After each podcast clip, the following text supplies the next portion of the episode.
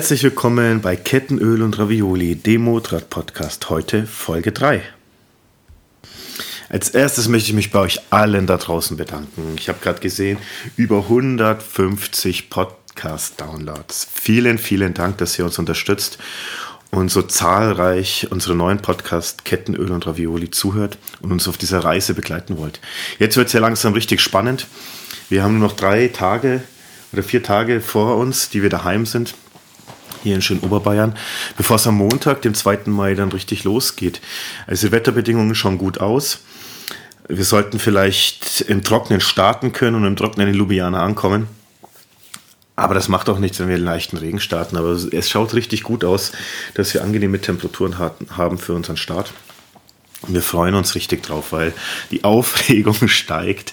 Wir sind schon ganz nervös. Wir haben jetzt halt hier alles gepackt. Dazu erzähle ich euch noch gleich äh, eine Geschichte.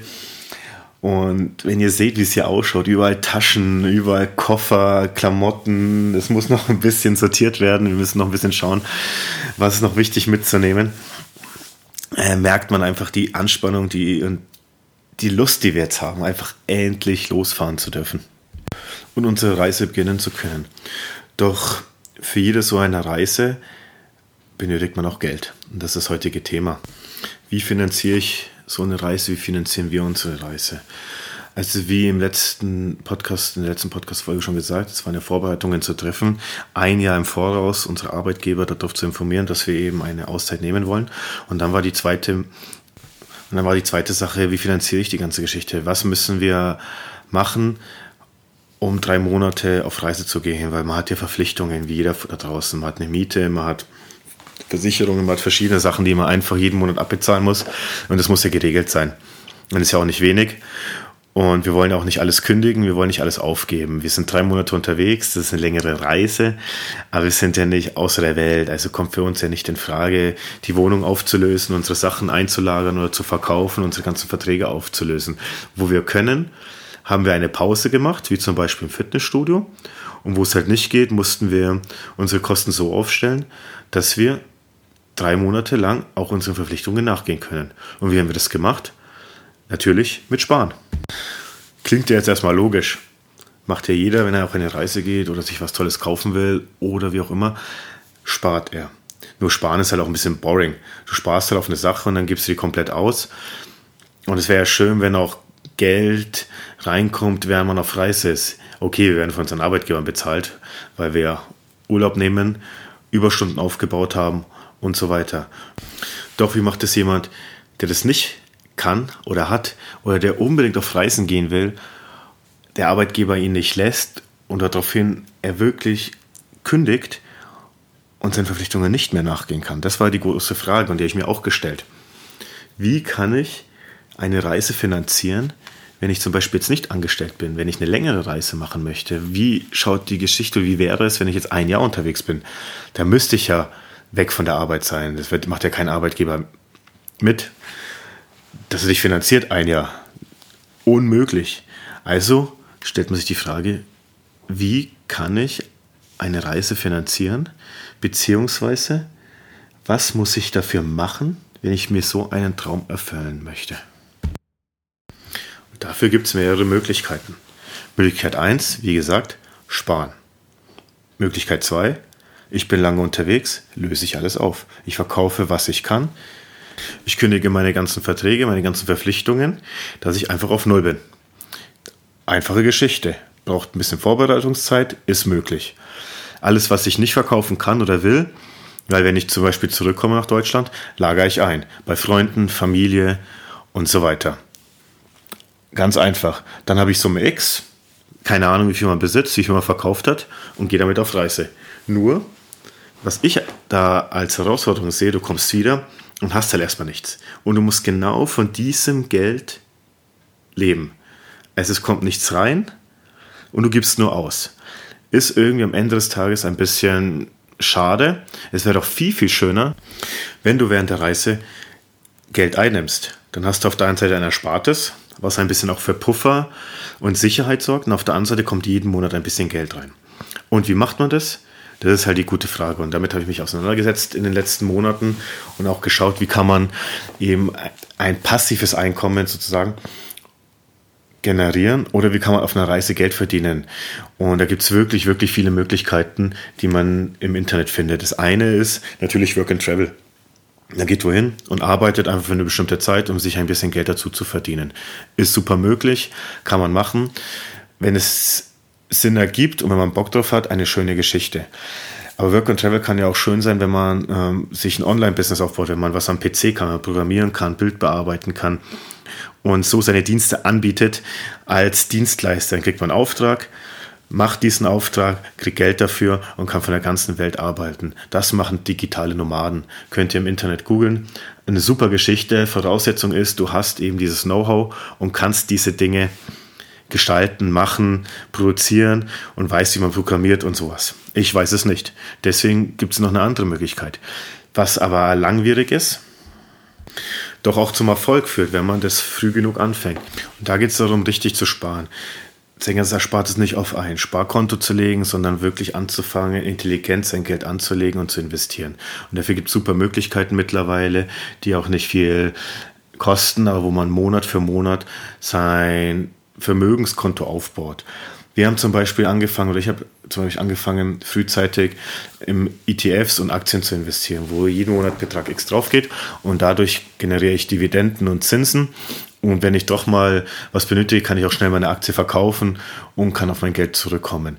Ist eine super, super Möglichkeit, wo ein bisschen risikoreicher ist. Doch wenn du nicht ins Risiko eingehen kannst, dann kannst du auch nie ein bisschen Geld dazu zu verdienen, weil es hat alles mit Risiko zu tun. Ist einfach so. So eine Reise hat ja auch mit Risiko zu tun. Auf eine andere Art und Weise, wobei da der Spaß mehr im Vordergrund ist. Also habt ihr vor, so eine Reise zu machen, macht euch im Internet schlau. Es gibt mittlerweile so viele Möglichkeiten, sich nebenbei online Geld dazu zu verdienen. Ob du daheim bist, ob du unterwegs bist. Das Wichtigste ist, du brauchst einen internetfähigen Laptop, ein Handy, WLAN und schon kannst du loslegen. Was es da draußen alles gibt, das müsst ihr für euch selber entscheiden. Jeder findet da seine eigenen Vorlieben und kann dann einfach ganz, wirklich ganz einfach starten und dann sich ein bisschen Geld dazu verdienen.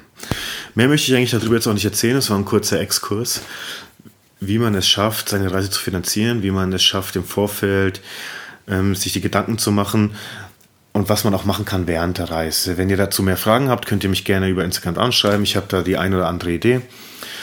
Doch damit möchte ich erst einmal dieses Thema abschließen. Jetzt zu einem anderen Teil, der genauso spannend ist wie Geld sparen ist und für mich wirklich, wirklich schwer war am Wochenende. Hätte ich nicht gedacht, war Sachen packen.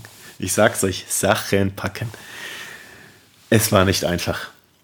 Ich wollte wirklich so wenig wie möglich mitnehmen und hab's immer noch nicht geschafft. Es ist so, dass Michaela weniger Sachen dabei hat, bis jetzt, stand jetzt, als ich. Und es war wirklich, wirklich, wirklich lustig. Weil wir haben angefangen, erstmal mit einer Packliste zu arbeiten. Die Packliste kann ich in die Shownotes unten euch einstellen. Das ist eine Packliste, mit der ich schon seit Jahren arbeite und habe mich daran auch gehalten. Bloß das ist eine Packliste für mal ein Wochenende oder für eine Woche verreisen.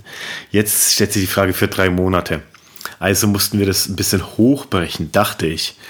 Nur, wenn wir ja die Möglichkeit haben, auch Sachen zu waschen, ist die Packliste eigentlich auch dafür geeignet, weil wir haben jetzt Klamotten sozusagen für eine Woche beziehungsweise für zwei Wochen eingepackt, was immer noch zu viel ist. Ich habe hier alles Sachen in unserem Wohnzimmer ausgebreitet, wo ich dachte, die nehme ich mit. Also ich bin so vorgegangen, ich habe die Packliste genommen und habe sie von oben nach unten abgearbeitet und erstmal alles auf dem Wohnzimmer, Wohnzimmerboden verteilt, um zu sehen, wie viel ist das eigentlich und was sind so die Sachen. Die Bilder seht ihr auch auf Instagram. Da haben wir da ein Bild gepostet, wo ihr seht, wie das alles ähm, ausgebreitet ist im Wohnzimmer. Und dann hatte ich einen guten Tipp von dem Motorrad-Kollegen auf Instagram, von Patrick. Der hat mir gesagt, hey, du legst jetzt alles dahin und dann kategorierst du, was ist wirklich wichtig, was ist wichtig, was kann sein, was ist nicht wichtig. Und so bin ich dann vorgegangen und habe mir so mein Klamotten, jetzt geht es erstmal nur um die Klamotten, so aufgebaut, dass ich wirklich, wirklich, wirklich geschaut habe, so wenig wie möglich mitzunehmen, aber trotzdem schöne Sachen dabei habe. Und es hat geklappt am Ende. Ich habe alles in meinen Koffer gepackt. Ich habe einen 45 Liter Koffer. Und da sind meine Klamotten drin. Mit Schuhen, mit Daykleidung, mit allem drum und dran. Da bin ich echt happy. Und es ist trotzdem, glaube ich, immer noch zu viel. Manche Reisende, die schon unterwegs sind, haben die Bilder gesehen, haben gemeint, wo willst du hin? Warum nimmst du so viele Sachen mit? Ja, weiß ich jetzt auch nicht. Es ist immer die, das leidige Thema. Ich glaube, bei jedem nehme ich zu viel mit, nehme ich zu wenig mit zu wenig mitnehmen ist eigentlich kein Problem am Ende des Tages. Man kann ja sich einfach Sachen nachkaufen. Bloß warum soll man unnötig Geld ausgeben mit Sachen oder für Sachen, die man ja schon hat? Also nehme ich doch was mit. Also ich bin wirklich gespannt, ob das am Ende des Tages nicht wirklich doch zu viel ist. Aber es wird auf jeden Fall erstmal reichen. Das gleiche hat Michaela natürlich auch gemacht mit ihren Sachen. Und sie ist da auch ganz locker an die Geschichte rangegangen, hat auch ihr Sachen ausgebreitet, aber das ging ganz schnell bei ihr, weil ich sie das schon mal vorbereitet und hat es auf ihre zwei Koffer verteilt. Also somit sind wir jetzt fertig und haben schon mal die Klamotten für die Reise. Jetzt geht es nur noch darum, die Technik einzupacken und noch so ein paar Kleinigkeiten, die man halt braucht. Ich habe noch eine Tasche, da ist ein Buch drin zum Lesen, die Reiseführer, die man braucht. Das seht ihr aber alles in der Packliste, die ich äh, online stelle. Ich weiß nicht, ob ich es jetzt schon heute online stelle in den Show Notes oder ob ich da noch ein paar Tage äh, Zeit brauche, um das schön zu editieren, damit es auch toll ausschaut. Aber ich werde es auf jeden Fall auf, in irgendeiner Weise hochladen, damit ihr auch später für euch einen Anhaltspunkt habt, wenn ihr mal auf eine Reise geht und einfach mal seht, was ist nötig, was kann ich mitnehmen, was ist, was kann ich, brauche ich gar nicht. Und ich fand sowas auch ganz gut, weil ich habe mir vor Jahren auch mal die Inspiration von jemand anders geholt habe aber meine persönliche Packliste dann immer weiter ausgebaut, weil jeder ist ja ein bisschen anders unterwegs. So Leute, das war's mit der dritten Folge von Kettenöl und Ravioli. In ein paar Tagen geht's los, am 2. Mai in der Früh. Wir sind so gespannt, wir sind schon so aufgeregt und freuen uns. Lange, lange, lange hat's gedauert. Von der Planung vor einem Jahr, von der Idee vor mehreren Jahren bis in wenigen Tagen. Wir starten am Montagmorgen werden Ljubljana als erstes Ziel angreifen und sind wirklich, wirklich gespannt, was uns alles erwarten wird. Wenn dir dieser Podcast gefällt, dann folge uns, lass eine 5-Sterne-Bewertung da, kommentiere, folge uns auf Instagram unter Kettenöl und Ravioli und sei dabei auf dieser Reise.